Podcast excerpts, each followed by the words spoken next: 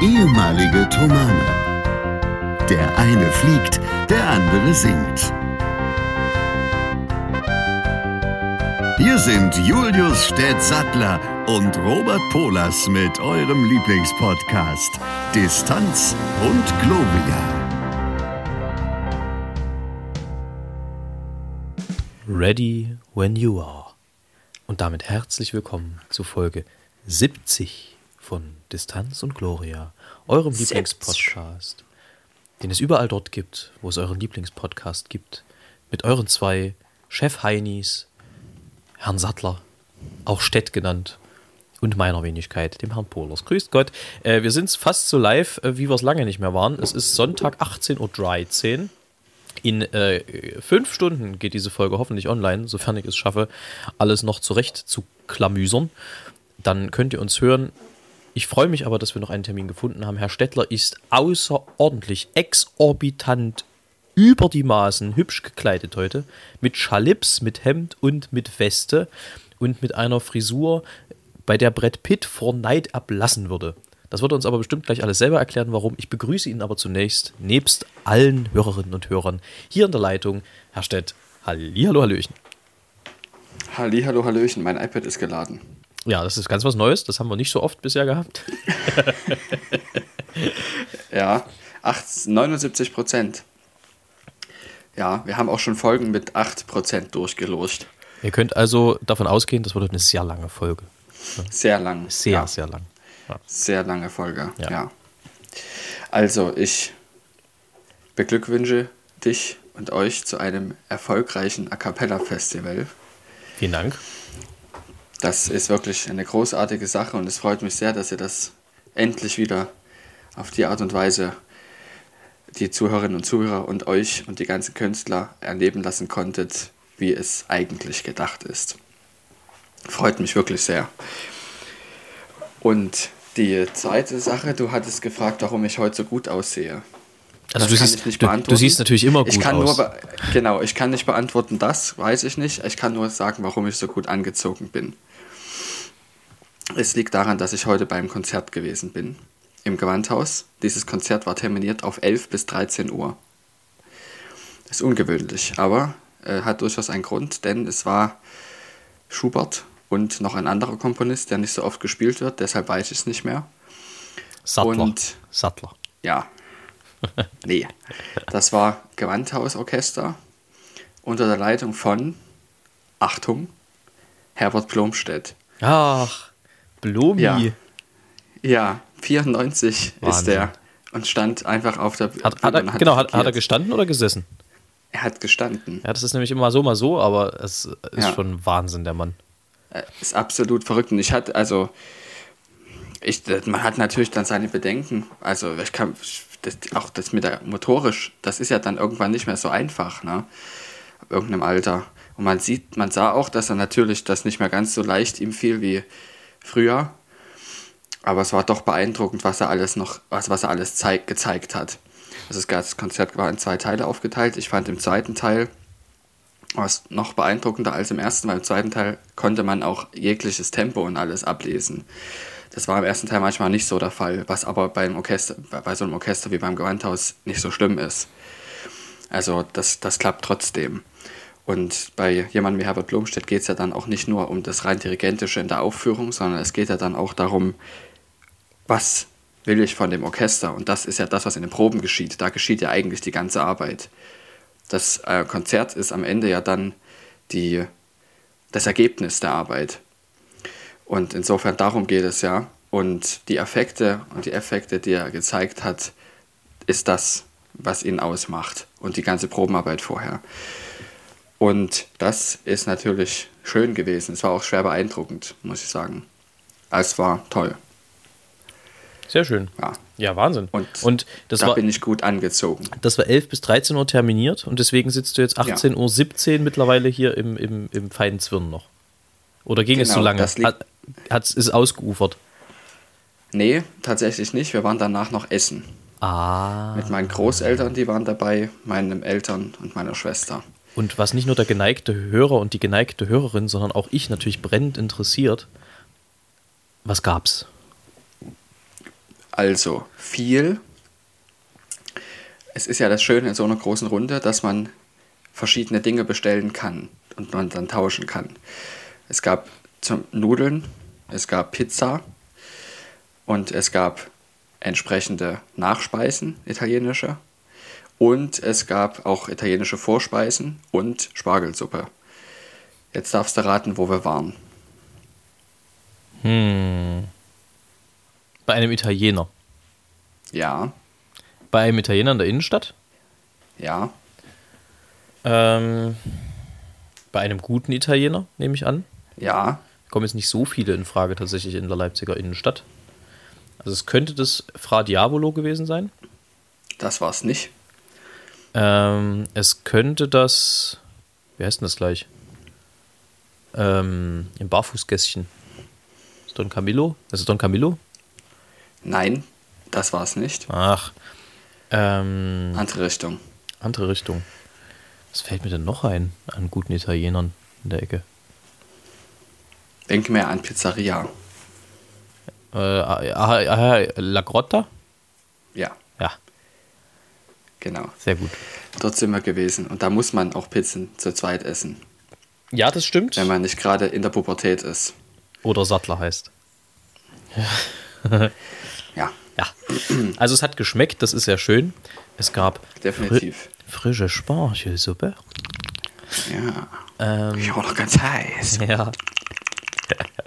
nee, sehr fein. Äh, Gibt es sonst irgendwas, was in deiner Woche passiert ist, was du gerne mit uns teilen willst, bevor ich mal Ja. so ein bisschen ins Erzählen komme?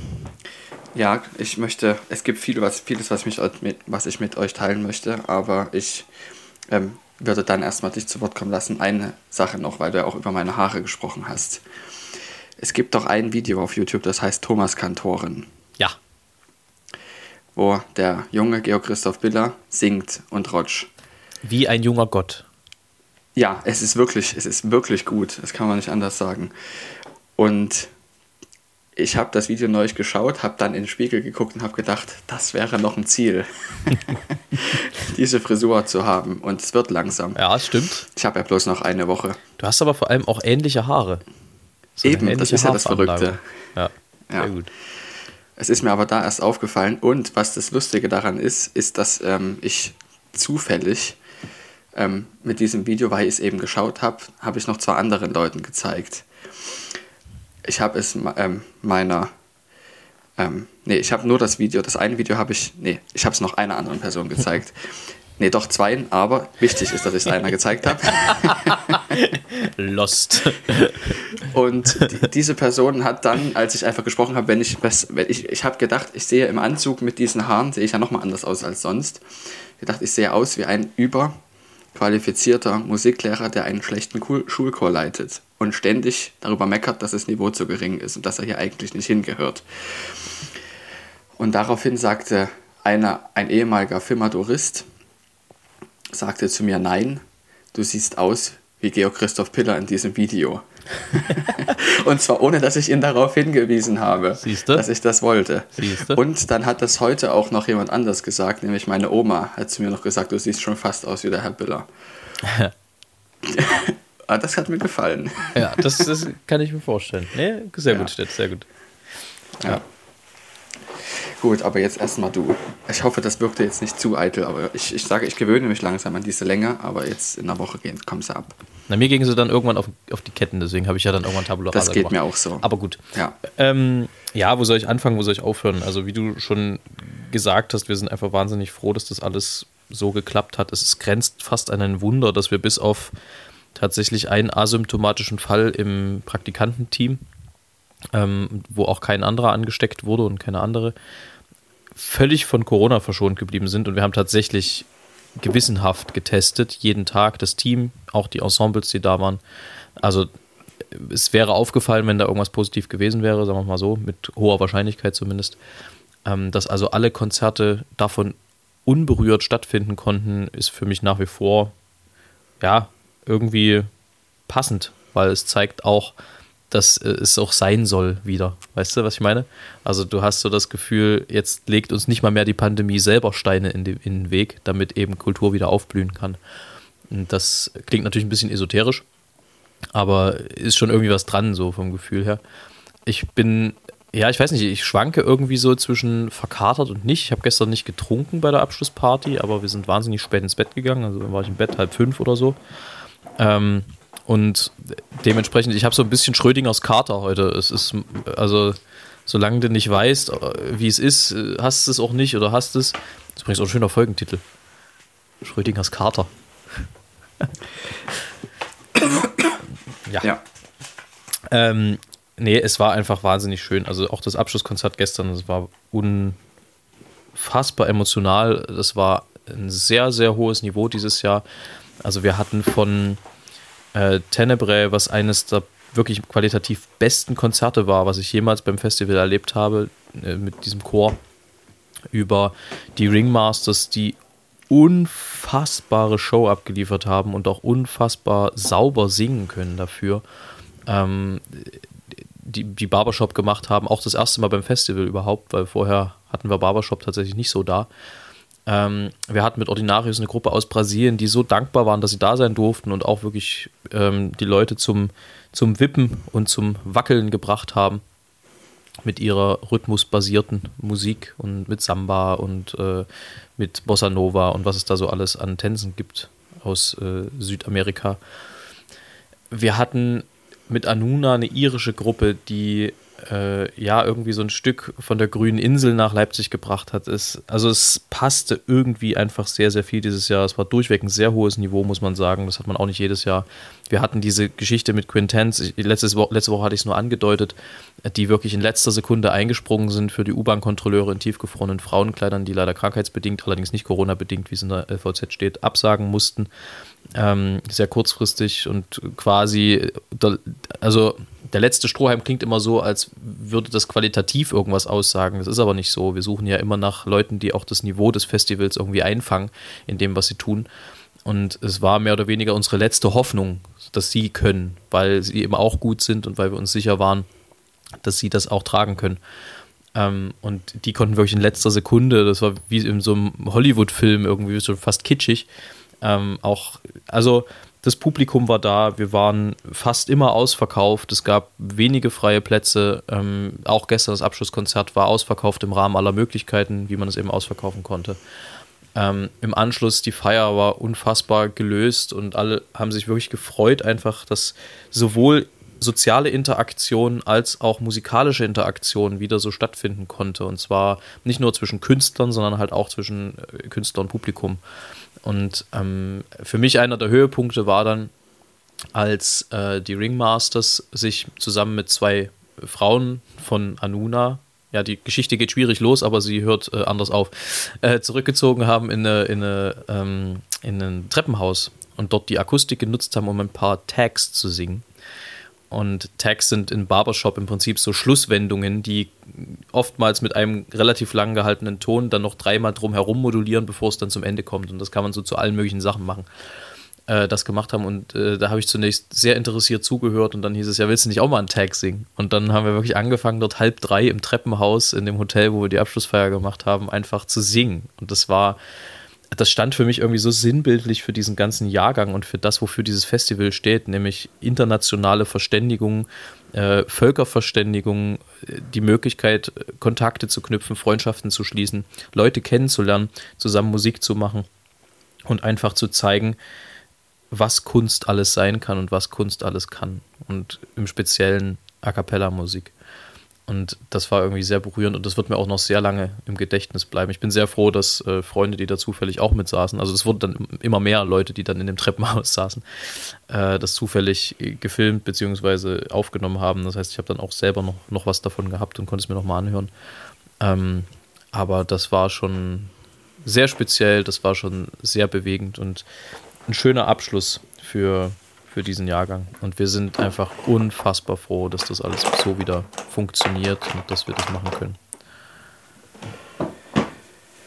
Punkt. Das ist doch ein sehr schöner ähm, Schlusssatz dazu. Dann in diesem Sinne, machen wir lieber weiter. Ja. Ähm, Herr Stett, drei Dinge in dem Zusammenhang, die du gerne mal noch singen würdest. Und zwar genreunabhängig. Es ist meistens Barock oder Klassik oder zumindest ernste Musik. Ich würde sehr gerne mal Arienbass in der Matthäus-Passion singen. Es geht mir vor allem um die Nummer 65. Ähm, Mache dich mein Mache Herz dich rein. mein Herz, Herzchen rein, genau. Ah. Ähm, aber ich, natürlich wäre es nur sinnvoll, wenn es auch, also es wird, es wird keine Möglichkeit geben, nur dieses Werk zu singen mit Orchester, nur diesen Einsatz. Ähm, aber deshalb ist die realistischere Annahme entweder nicht oder mal irgendeine WG Matthäus Passion. Aber wer macht schon eine WG Matthäus Passion, weil einfach dafür eine unwahrscheinliche Besetzung notwendig ist. Du brauchst halt zwei Orchester, zwei Chöre oder halt zwei kleine, einen, einen größeren Chor, den du in zwei aufteilen kannst. Also sagen wir mal, 20 Choristen brauchst du auf jeden Fall. Und dann brauchst du locker noch 30, 40 Orchestermusiker. Also 30 brauchst du. Hm. Streicher. Das heißt, wenn du sie einzeln besetzt, dann brauchst du noch Oboen, eine Laute oder eine Gambe. Und eine leise. Ja, eine leise auch. Genau. Zwei Orgeln. Nee, das stimmt so nicht. Eine Orgel. Das stimmt so nicht. Nee. Nee, ist Continuous in der Mitte. Das stimmt. So ist es. Das tut mir leid. Da muss ich dir widersprechen. Habe ich nur gerade Ja. neulich nachgelesen, leider im Autografen. Ja, ist richtig. Ist richtig. Du brauchst nur ein Continuo, richtig. Genau. Ja. Man kann es doppelt besetzen. Das geht ja, auch. das hat Bach dann auch später tatsächlich in der Spätfassung gemacht, aber ursprünglich war es anders gedacht. Ja. Ja. Also, also, falls irgendjemand die Ambition dazu hegt, das mal zu machen, ich bin gerne bereit und würde mich sehr freuen. Ich kann die Stellen tatsächlich auch. Ich habe sie geübt. ähm, Und wenn Herr Stett das, Das sagt, dann stimmt das auch, dann kann er das auch wirklich. danke für diese Bestätigung. Das ist ähm, wirk- danke. ähm, dann noch die noch zwei andere Sachen. Ich habe, da komme ich jetzt äh, auch gleich zu einer Erzählung. Ich habe gestern in einer Orgelfassung Mahlers zweite Symphonie den Schlusssatz mitgesungen. Oh, sehr schön. Ja, zum Orgelfestival in der Philippuskirche. Ist das die äh, Resurrektion? Kann das sein? Ja, genau die. Die Auferstehungssymphonie. Ja. Und das ist gerade in der jetzigen Situation für uns und vor allem auch für mich äh, sehr bewegend gewesen. Und es ist ohnehin eine sehr bewegende Symphonie, aber jetzt aktuell noch umso mehr. Und ich, es war schon in der Orgelfassung ein absoluter ähm, es hat schon da sehr, sehr viel Freude gemacht. Aber ich möchte gerne die Symphonie auch mal ganz hören mit Orchester, weil es wirklich gewaltig ist. Und im besten Fall möchte ich sie von der Chorempore aus hören, damit ich im letzten Satz mitsingen kann. Das, ähm, Gibt es übrigens, wenn ich da kurz dazwischen grätschen darf, gibt es eine fantastische Bitte. Aufnahme mit, ich glaube, den Berliner Philharmonikern und Herbert von Karajan. ja. Es gibt auch eine sehr gute Fernsehaufnahme mit, mit Christoph Eschenberg. Eschenbach. Weschenbach, Entschuldigung. Ja, korrekt. Nee, es hätte ja Ähm, sein können, es gibt noch einen Christoph Eschenberg, den ich nicht kenne. Nee, Bach, richtig. Ähm, auch eine sehr gute Aufnahme, auch wenn es manchmal einem irgendwie einen Puls hochtreibt, ihn dirigieren zu sehen. Einfach nicht, weil, weil er schlecht dirigiert, sondern weil er einfach Blicke drauf hat, wo du, die abschätzend sind. Aber gut, es ist musikalisch sehr gut. Und das dritte, es war, ich wollte schon immer im Weihnachtsort im Bass singen, das habe ich ja aber gemacht jetzt neulich, das heißt, das wurde erfüllt. Das haben wir sogar Nicht zusammen alles. gemacht. Genau, nicht alles zwar, aber ähm, immerhin mal die schönsten, die schwierigsten Sachen aus dem WO eigentlich. Und das reicht mir eigentlich schon. ja. Eigentlich, ich, da fällt, es fällt mir bestimmt über die Folge noch was ein, was ich gerne mal singen möchte. Aber das sind eigentlich die zwei ähm, stärksten Wünsche. Ach ja, nee, es gibt es gibt noch ähm, das Lied vom Nichtverstehen von May Bebop. Das würde ich auch gerne mal singen in einem Ensemble. Also Ah, ja. nicht als Solist, Ja, aber das habe ich auch gehört. ich würde es ich würd's gern mal singen. Ja. Na? Äh, das, sind doch, das sind doch schöne Wünsche. Aber tatsächlich, weil du Ja. gerade sagst, WO, das bringt gerade meinen Kopf mit was anderem zusammen. Ich hatte neulich aus irgendeinem Grund mal wieder so, ich weiß nicht, ob du das kennst, so einmal im Jahr habe ich so Bock auf was Ungesundes. So McDonalds oder, oder, oder Burger King. Gefühlt einmal im Jahr. Das ist bestimmt zwei oder dreimal. Vielleicht auch viermal. Ähm, und es ist ja oft so, dass wenn man das dann gegessen hat, fühlt man sich schlechter als vorher. Aus Gründen. Manchmal oder meistens auch Gewissen. Und nun war es so, dass ich mich deiner Aussage WO gerade daran erinnerte, an eine ja, für mich im Kopf legendär gewordene Probe, Generalprobe Weihnachtsauto damals im Thomaner Chor. Wenn du dich erinnern möchtest, da sind wir vorher zu Burger King gegangen. Und haben ein Ritual gepflegt, was wir eigentlich auf dem Flughafen verbannt hatten. Und zwar haben wir damals aus einer Schnaps- und äh, Blödigkeit heraus, einer Schnapslaune und Blödigkeit heraus, festgelegt, immer wenn wir vom Flughafen Frankfurt fliegen, essen wir vorher beim Burger King Quadruple Whopper, also ein Whopper mit vier, Schleiben, äh, vier Scheiben Fleisch, so rum. Was ja per se schon schwierig ist, sagen wir mal, so vom Gewissen her. Ja. Dieses Machen aber. wir nicht mehr Nee, das machen mittlerweile. wir nicht mehr. Das liegt aber auch, glaube ich, vor allem daran, dass wir nicht mehr so oft zusammen fliegen. Wahrscheinlich, ja. Ähm, jedenfalls haben wir also das getan und sind danach in die Probe gegangen. Und ich kann mich tatsächlich an keine Probe erinnern in meinem Leben danach, wo mir so schlecht war. Es war eine der schlimmsten Proben, die ich bisher erlebt habe, nach wie vor. Ich, wie alt waren wir da? Ich glaube 10. Klasse oder so. 9. oder 10. Klasse müssen wir da gewesen sein. War das auf einer Konzertreise? Nee, das war in Leipzig. Oh Gott. Das, das war erstens unnötig und zweitens wirklich eine Qual dann hinterher, diese Probe. Mir war so kotzübel. Na gut, egal. Das, äh, daran erinnerte mich Also bloß gerade dein. das nicht. Ja, da, also da gab es gerade diese Verknüpfung im Kopf. Das tut mir leid. Ich habe neulich erst ähm, mitbekommen, dass ich dachte, ich war noch nie in Essen. Im Ruhrpott. Doch, wir waren Das im Chor mal da nicht. auf einer Reise. Wir waren dort mal mit dem Chor, Ja. genau. Das, ja. Und Da haben wir, da haben wir Weihnachtsautorium eben, jenes Weihnachtsautorium gesungen. Unter anderem Wir auch, waren da auch in Dortmund, wenn ich mich nicht irre. Das war, glaube ich, dieselbe Tour. richtig. In einem Und Schuhkarton. in Köln. In einem wahnsinnig hässlichen Konzerthaus. Das hässlichste Konzerthaus der Welt. In Dortmund. Und wir haben es aber auch in der Philharmonie gesungen, soweit ich weiß. In der Kölner Philharmonie. Ja. Und wir haben dann auch noch in Baden-Baden gesungen. Waren wir nicht auch in Düsseldorf in der Tonhalle möglicherweise? Ja, ich glaube, das waren die fünf Konzerte. Genau. Nee, und Frankfurt. Frankfurt haben wir auch gesungen. Sicher? Frankfurt auch? Ja, ziemlich sicher, dass wir auch äh, äh, in Frankfurt gesungen haben. Ja. Jedenfalls war es eine legendäre Konzertreise, weil es einfach, weil alle sechs Kantaten gesungen haben. Übrigens Wolfram, ja, mein Kollege, hat damals äh, Tenorsolo gesungen. Richtig. Und soweit ich weiß, war das war es mit äh, Panayotis Economou, ne? Mhm. Genau.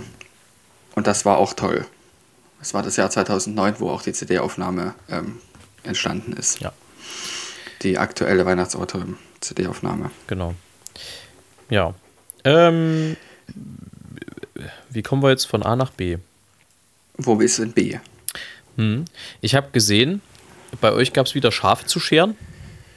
Ja, also nicht bei uns, sondern Elisa äh, macht das ab und zu. Schurt Schärfe. Sie, sie Ja. schurt, schurt Schafe. Ja. Abschied ist ein schweres Schart Schaf. Schurfe. Ne? Und außerdem mit Mäh. Ja. Hm. Sehr gut. Ähm, Also macht das jetzt bei Freunden und Bekannten. ah ja, okay, verstehe. Ähm, Herr Stett, folgendes. Ja. Was macht Essen? Wie läuft's? Es. Ach so, es geht um die Ausbildung. ja, ich, mach, oder meine nicht dein, ich meine nicht dein Kochen. Kochen. Ähm, ja, es geht voran, aber es wird von Zeit zu Zeit mühsamer und ich möchte hier einmal öffentlich Kritik am Luftfahrtbundesamt üben. Lehnen Denn Sie, lehnen Sie sich zurück, schnallen Sie sich an, jetzt geht's los. Die Luft wird rau, wir haben Turbulenzen. Also der Sinn des Ganzen ist sehr, sehr löblich, was wir jetzt machen und durchaus auch sinnvoll. Wir machen einen Theorie-Refresher, weil wir einfach unsere Theorieprüfung im November abläuft. Und das ist auch gut so, dass sie abläuft, weil sie dann einfach schon fast drei Jahre, also sie ist dann drei Jahre her im November. Und es ist aber, es kommt eigentlich nicht vor, dass ein gesamter Kurs jedes Fach wiederholen muss. Alle 14 Fächer. Das gab es noch nicht. Das heißt, also überhaupt seitdem es diese Theorieprüfung gibt, gab es das noch nicht. Und das heißt, wir sind der erste Kurs, bei dem das so ist.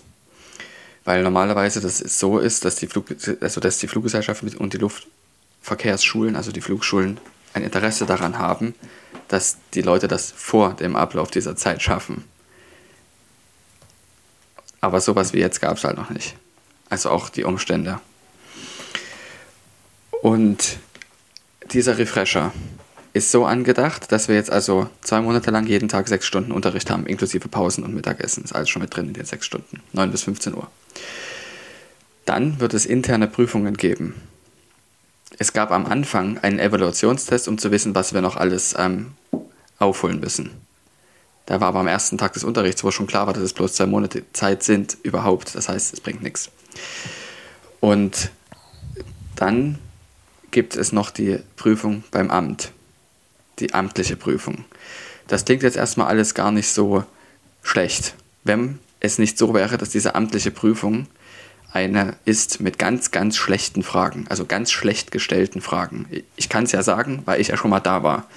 Also es ist jetzt nicht nur so, dass es vom Hörensagen ist, sondern wir wissen, dass diese Prüfungsfragen alle richtig schlecht gestellt sind. Aber was also heißt teilweise schlecht? auch mit Mehrdeutig, zwei oder? richtigen Antworten oder Ah. so. Es sind alles Multiple-Choice-Aufgaben mit einer richtigen Antwort. Also du darfst immer nur eine richtige Antwort anklicken. Und ähm, die sind erstens mehrdeutig gestellt, teilweise sind sie sogar falsch, also fachlich falsch. Zum Beispiel, wenn es dann um Aerodynamik oder sowas geht, wo ein Ingenieur dann einfach intuitiv die falsche Antwort ankreuzt und nicht das, was das Luftfahrtbundesamt hören will.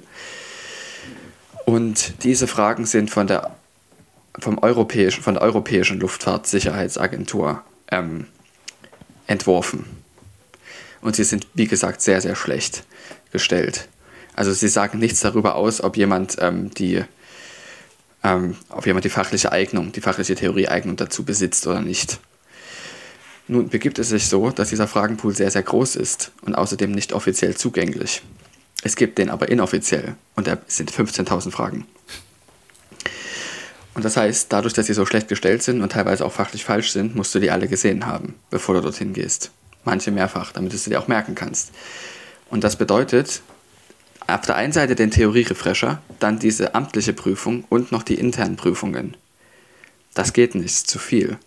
Das funktioniert zeitlich einfach nicht. Dazu eine kritische investigativ-journalistische Nachfrage. Könnte Bitte. es sein, dass Sie absichtlich diese Hürden so hochgeschraubt haben, weil Sie sich eure entledigen wollen?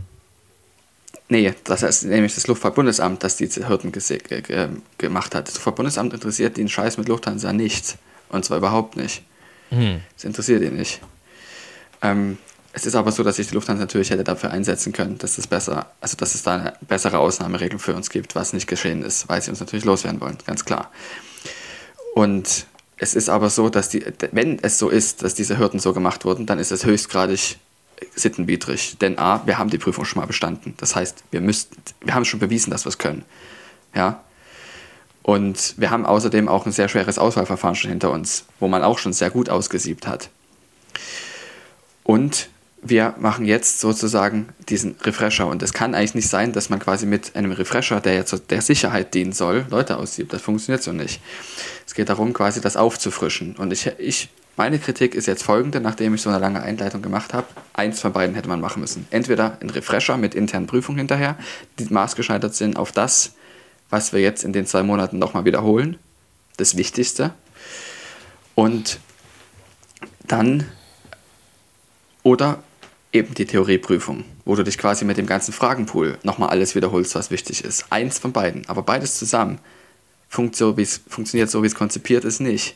Sechs Stunden Unterricht und dann am Abend jeden Tag in der Woche nochmal fünf, sechs Stunden lernen. Wir können ja nicht jeden Tag bis um zwölf sitzen. Das ist richtig. Zwei Monate hintereinander.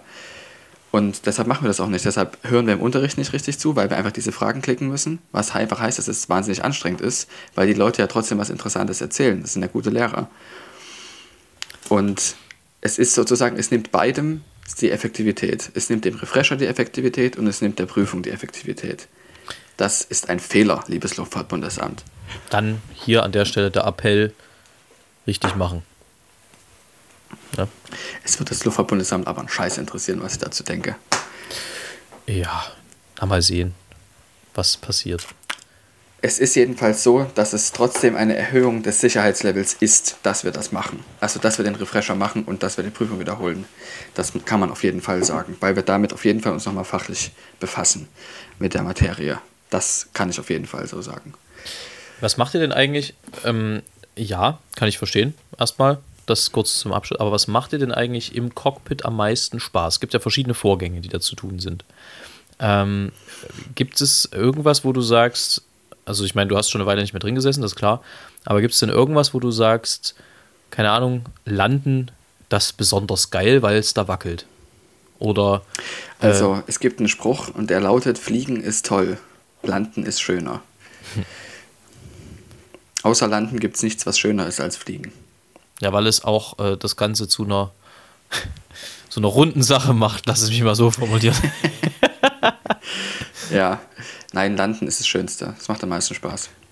Aha. Also, Und da eigentlich explizit gesagt das Abfangen. Im Sinne also, von Umkehrschub reinpacken, oder? Nee, das Abfangen ist das, was du machst. Also du gehst ja mit einem stabilen Sinkgradienten nach unten. Also Natürlich, wer weiß das nicht. Gleitpfad. Und dieser ist aber so steil, dass du damit nicht direkt auf der Bahn aufschlagen kannst. Also du musst dann quasi direkt bevor dem Aufsetzen in die Nase etwas hochziehen, um das ähm, abzufangen. Ah ja, ja. Okay. Die Landung. Das kriegt man mit. Und das ist das Schönste. Ja, genau. Ja. Ja, meine, meine Mutter war neulich, als wir zurückkamen aus Amerika, ich weiß gar nicht, habe ich das erzählt, dass der letzte Flug von München nach Leipzig so richtig turbulent angesagt war, weil es da nee. extreme Seitenwinde gab und wir natürlich mit so einem Regio City Jet zurückgeflogen sind. Ähm, und meine Mutter war, ja, film mal die Landung, vielleicht passiert ja irgendwas. Ich sag mal, also das sollte jetzt, das sollte jetzt nicht dein Interesse sein, dass hier irgendwas passiert. ähm, ich, ich, gehe mal stark davon aus, dass sie das so nicht gemeint hat. Nee, hat sie bestimmt auch nicht. Es war mehr so, falls es wackelt. Und, äh, aber wenn es so richtig ja. wackelt, habe ich ja selber erstmal damit zu tun, dass ich mein Essen drin behalte. Also äh, da bin ich ja gelegentlich, je nach Tagesform und nach Füllstand des Magens, auch mal ein bisschen sensibler. Ähm, aber also ohne dass ich jetzt in den letzten zehn Jahren irgendwann mal gekotzt hätte im Flieger, aber manchmal fühlt es sich tatsächlich so an. Äh, in dem Fall war es dann aber, wie es immer ist, ne? du erwartest einen furchtbaren Flug und am Ende ist alles herrlich. Also. Das ist doch schön. Ja, das war ganz, war ganz gut. Aber tatsächlich, was du erzählst, also was du schilderst sozusagen, dieses Nase hochziehen, das merkst du ja auch, wenn du drin sitzt, relativ, relativ klar nochmal, dieses An, äh, Anfliegen. Faszinierend finde ich aber diese Bilder, ähm, wo, wo vielleicht du uns mal helfen kannst. Ähm, wird das berechnet mit dem Wind? Weil manchmal siehst du ja, dass die zum Beispiel in London Heathrow, da, da bläst es ja doch manchmal ganz ordentlich, dass die so seitlich die, die Landebahn anfliegen, damit sie dann gerade aufkommen am Ende. Und das sieht immer so aus, als ob die völlig, völlig verquer sind und dann kommt irgendwie am Ende noch eine Böe, die der Pilot errechnet hat oder was, die das dann gerade auf die Bahn setzt. Wie funktioniert das? Also das, was du gerade beschreibst, nennt sich Schiebewinkel. Das Flugzeug fliegt ja immer quasi relativ zum, ähm, zur Luft, also zum Luftstrom. Und wenn der Luftstrom also auch einen Wind von rechts beinhaltet, schiebt dieses, dieser Wind von rechts das Flugzeug nach links. Mhm, das ist klar. Wenn man es jetzt vom Boden aus sieht. Ja. Und das heißt, du musst die Nase des Flugzeugs, dort wo der Schub hin zeigt, in den Wind reinschieben. Weißt du?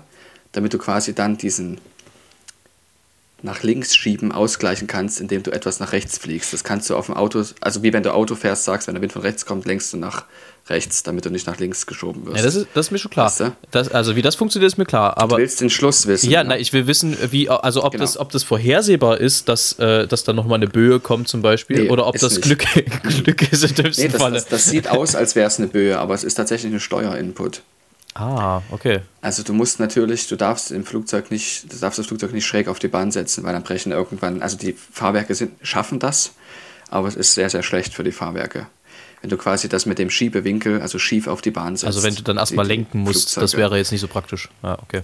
Genau, deshalb macht man das, also es gibt zwei Möglichkeiten. Die erste ist die wirklich unmittelbar vorm Aufsetzen, das Flugzeug auf die Bahn zu, zu, zu drehen. Mhm es gibt ja zwei Möglichkeiten, ein Flugzeug zu drehen. Einmal so, dass man einen Flügel hoch und einen Flügel runter nimmt und dann quasi in so eine Kurve geht, in so eine geneigte Kurve. Mhm. Geneigte Kurve, das klingt wie so ein, Adels genau. ein Adelstitel. Richtig. Und dann gibt es noch die Möglichkeit, hinten das Ruder wie bei einem Schiff zu betätigen. Und dann bewegt sich quasi nur die Nase nach links und rechts, wie mhm. beim Auto. Ja. Und das Letztere macht man dann am ah, Ende. Ja. Okay. Und also da, dazu musst du natürlich dann trotzdem mit die, die Fläche, also die, die Flügel trotzdem in den Wind drehen. Also du musst das Flugzeug quasi die Nase nach links nehmen und dann trotzdem schief nach rechts stellen, weil ansonsten bläst es sich ja von der Bahn runter. Das merkt es aber, das nach rechts stellen, das nach rechts neigen ist so gering, dass man es in der Regel nicht merkt. Mhm. Das, ist, das wirkt wie eine Böe, weil das ein sehr, sehr starker Steuerinput ist. Und dann gibt es noch eine andere Möglichkeit, die aber nicht praktiziert wird, nicht mehr so oft, ist tatsächlich relativ hart aufzuschlagen und dann quasi nochmal aufzubouncen und beim Aufbouncen rumzudrehen. aber das, das, machen, das, äh, das machen nur noch alte Piloten eigentlich. Eieiei, äh, ja, da weißt du Bescheid. Aber gut, dann weiß Genau, man ja also sogar, das aber dann weiß man ja, dass, dass, auch, dass doch da dahinter ein Sinn ist, weil manchmal hat man das Gefühl, Ja. also ich bilde mir ein, ich habe das schon mal schon einmal erlebt, dass das, dass das mal jemand gemacht hat. Äh, Und da hast du ja das Gefühl, das passiert jetzt auch völlig zufällig, dass du ja gut Glück gehabt irgendwie, dass es funktioniert hat. Aber selbst dieses Aufbauen, Ja. also ich meine, man muss sich ja überlegen, ne, so ein, so ein A380 oder sowas, die haben ja was weiß ich, wie viele hundert Tonnen da drin. Das, Ja. also, das kann ja nicht gesund sein für, für alles an, an Mechanik und was da drin ist. Das ist so richtig. Das schafft, das, das schaffen die. Das, Naja, schaffen das schon, aber das machst, aber Ja, ja. ich glaube jetzt nicht, wenn du das, wenn du das jede Woche machst, dass das auf Dauer gut geht. Nee, natürlich nicht. Also der Verschleiß ist dann natürlich viel höher. Ja. Das ist klar. Das ist ein bisschen Aber wie. das ist, wird alles, äh, also das schaffen die schon. Also dieses Aufbouncen ist, das schaffen die. Sehr gut. Schön, da hast du doch nochmal Licht reingebracht. Vielleicht äh, wollen wir so langsam, da ich den ganzen, den ganzen Kram hier noch schneiden muss, äh, die, Folge, Ja. die Folge zumachen. Ich würde dir nochmal, weil du wirktest vorhin nicht ganz glücklich, ich gebe dir nochmal drei Auswahlmöglichkeiten für einen Folgentitel. Also zur Debatte stehen. Ja, ich habe, ja, ich möchte noch was anderes sagen, aber machen wir erstmal das in den Achso, okay. Äh, also das eine ist ähm, Schrödingers Kater. Das zweite ist A Cappella Hangover. Und das dritte ist äh, Hangover im Schuhkarton. Frag nicht. Wir nehmen äh, ähm, das mit dem Kater. Schrödingers, Schrödingers Kater. Kater. Okay. Ja. Ähm, Du wolltest noch was Ich habe erzählen? jetzt ich, eine Empfehlung. Ja. gleichzeitig Werbung. Wie angekündigt wird das Collegium Thomanum weiterhin die geplanten Auftritte singen. Unter der Leitung von Max Gläser, der das dankenswerterweise macht. Zunächst erstmal erstmal interimsmäßig. Und das betrifft jetzt tatsächlich heute in einer Woche den Universitätsgottesdienst, 11 Uhr, in der Universitätskirche in Leipzig und dann die Woche darauf den Nathanael-Kirchengottesdienst, 10 Uhr in der Nathanael-Kirche. Sage ich nächste Woche nochmal. Und dann noch eine Woche später sind unsere beiden Konzerte, 21. und 22. Mai. Kann man auch alles nachlesen auf collegium-thomanum.de. Hauen wir euch in die Show Notes. alle unsere Auftritte und da werdet ihr auch auf dem neuesten Stand gehalten, genauso wie auf unserer Instagram-Seite und so weiter und so fort. Jetzt Werbung Ende. Dazu halt Es ist Noch, Ja. noch sind wir nicht am Ende der Werbung. Da würde ich mich nämlich gleich anschließen. Äh, Mhm. Denn zum einen ist am vergangenen Freitag unsere neue CD in den Verkauf gegangen, die da heißt Meisterklasse Karl. Karl Reinecke und Ja. seine Schüler. Ja, dreht sich also um den großen, um die große Lichtgestalt Karl Reinecke, habe ich ja auch schon ab und zu mal thematisiert hier, glaube ich.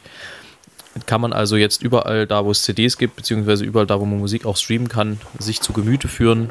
Ist eine sehr schöne CD geworden und es klingt immer so, als würde man das sagen, weil man das sagen muss, aber in dem Fall sage ich es wirklich. Es ist tatsächlich, glaube ich, seitdem ich dabei bin, die beste Amakord-CD. Und das ist immer gut, wenn man das von der aktuellen CD sagen kann. Ähm, insofern da gerne mal reinhören. Aber viel wichtiger, geht zu den Collegium Thomanum Konzerten und wenn ihr euch für den 21. und 22. Karten holt, dann könnt ihr vielleicht in dem Zusammenhang gleich für den 20. noch mit Karten kaufen. Denn wir haben ja mit Amakord verschiedene Jubiläumskonzerte dieses Jahr und am 20. Äh, Mai wird unser erstes Jubiläumskonzert zusammen mit Daniel Hope stattfinden. Da gibt es also auch ab jetzt den Vorverkauf. Insofern könnt ihr euch da so richtig das ganze Wochenende musikalisch abschießen. Da gebt ihr euch erst am Akkord, dann das Collegium Thomanum und das am besten dann gleich zweimal. Ähm, noch dazu, ähm, die Karten vom Kollegen Ottomanum sind äh, sehr eintrittfrei. Also das, nur weil du gerade gesagt hast, Karten kaufen, das ist bei uns diesen beiden Konzerten nicht der Fall. Umso besser. Ja, mit Spende. Ähm, da, übrigens, das am 22. dirigiere ich sogar, weil Max da keine Zeit hat. Na, wenn das kein Grund ist, erst recht Ja. dahin zu gehen. Zu welchem? Zu dem von Max? Das lassen wir jetzt mal so stehen. Es wird beides sehr gut. Ja, Ich habe jetzt also hier, ich wünsche euch eine wunderschöne Woche. so ist ja, das. Äh, wir, wir hoffen, das hat alles geklappt und ihr habt uns heute Abend gehört. Beziehungsweise dann Das hoffe ich auch. Entsprechend. Ja. Ähm, Herr Stett, es war mir ein inneres Blumenpflücken, wie üblich. Mir auch. Ein, Reichsparteitag. ein inneres Lachsbrötchen. Ähm, ja, mit Ei. Gibt wieder Ei. wir hören uns nächste Woche wieder. Ähm, Genau. wünschen, wie Herr Stett schon sagte, euch eine angenehme Woche. Das war Folge 70 von Distanz und Gloria. Wir hoffen, euch hat es genauso viel Spaß gemacht wie uns. Und dann kommt jetzt Herr Stett mit seinem üblichen lyrischen Akkus. Die Ballade von der zoologischen Demokratie. Die Tiere gehen gern zur Wahl, ob im Dschungel, ob im Zoo. Das bizarre Ritual stimmt sie immer wieder froh. Man sieht den Wald vor Bildern kaum.